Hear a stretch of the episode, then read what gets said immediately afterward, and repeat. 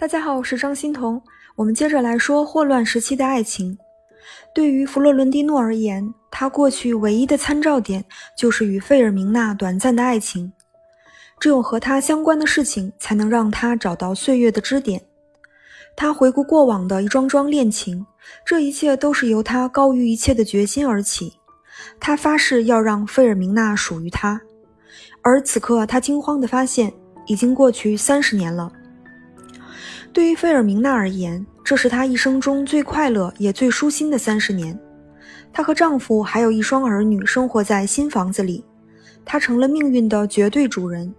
如果让她重新选择，她还是会从世间所有的男人中选择她的丈夫，虽然丈夫也有缺点。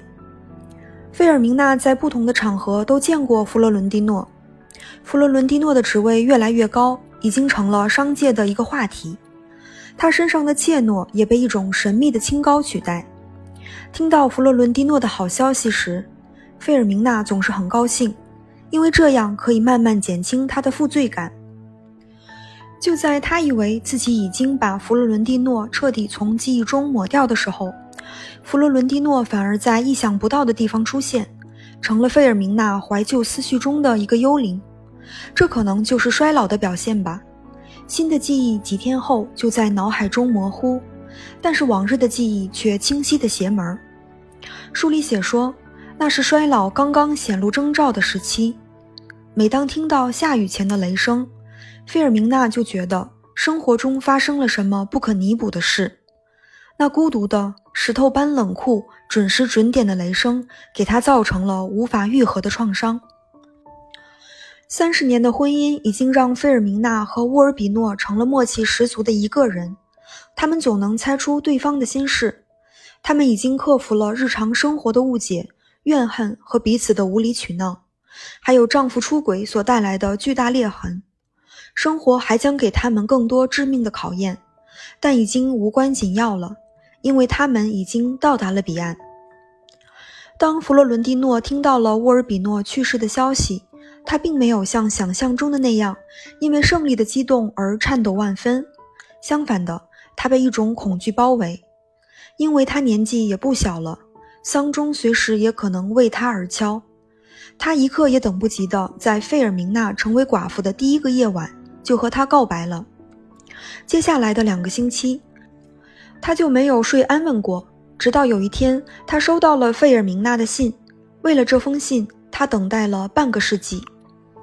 菲尔明娜在信里说了最残忍的话，充满恶毒的挑衅和愤怒。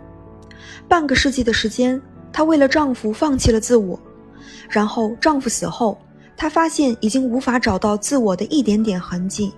她像是别人家中的一个幽灵，漫无目的地游荡在一夜之间变得空阔而孤寂的房子里，不断痛苦地自问：究竟谁是王者？是死去的丈夫，还是她这个留下来的人呢？她怨恨丈夫离她而去，与此同时，她也怨恨弗洛伦蒂诺的出现让她心慌意乱。她觉得自从十八岁时拒绝了弗洛伦蒂诺，就在这个男人身上播下了仇恨的种子。费尔明娜很难将当年那个站在雨中沉默寡言的穷小子，和现在这个体弱多病的腐朽老头认作是同一个人。这个老头对他的痛苦丝毫不尊重，就这么站在他面前，用侮辱灼烧他的灵魂。弗洛伦蒂诺收到侮辱信后，并没有难过，因为他恰好有了回复的权利。他的回信里没有对辱骂的回复，而是弗洛伦蒂诺对人生、爱情、衰老和死亡的思考。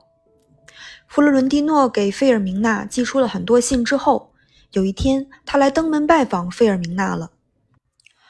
这是半个世纪以来两人第一次面对面坐在一起。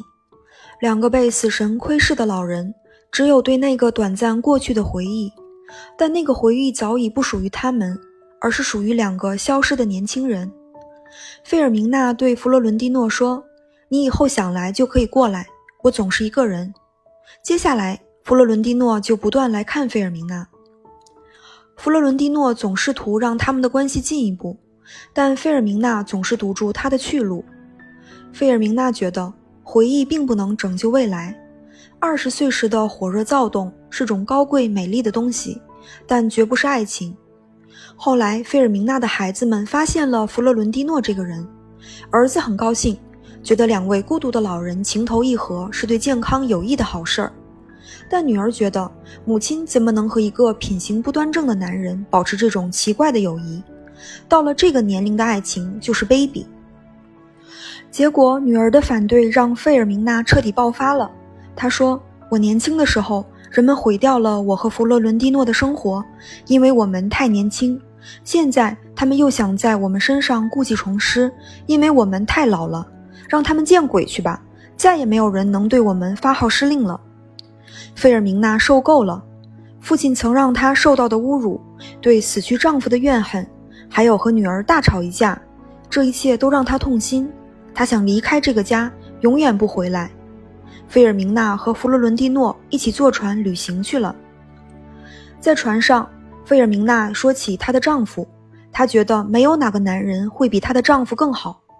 可是回想起他们的一生，她想到更多的是挫折，而非满足，因为他们之间有太多的误解、争执和没有释然的怨恨。他不知道那到底是不是爱情。第二天，费尔明娜发现弗洛伦蒂诺专门为她打扮了一番，于是她的脸颊泛起了一丝红晕。两人意识到。他们的举止像情侣一样，彼此都有点慌乱尴尬。他们在一起聊天、拉手、亲吻。弗洛伦蒂诺觉得幸福如此强烈，他甚至惶恐起来。两个鸡皮鹤发的老人产生了激烈的爱恋。余下的日子里，他们片刻都没有分开过。书里这样形容他们的爱：这是满脸皱纹的祖父祖母之间的爱。它将作为这次疯狂旅行中最美好的回忆，铭刻在两个人的记忆之中。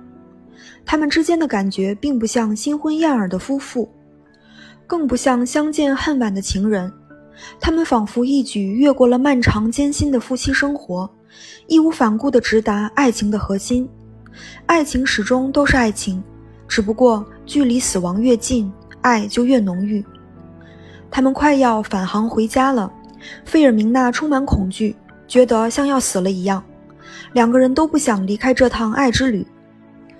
弗洛伦蒂诺望着十二月万里无云的天空和可以永远航行下去的一望无际的水面，说：“我们走，一直走，重回黄金港。”他们决定不下船，不回家。船长问弗洛伦蒂诺说：“那你们到底要在船上待多久呢？”在五十三年七个月零十一天以来的日日夜夜，弗洛伦蒂诺一直都准备好了答案。他说：“一生一世。”好的，谢谢您的垂听，我们下期再见。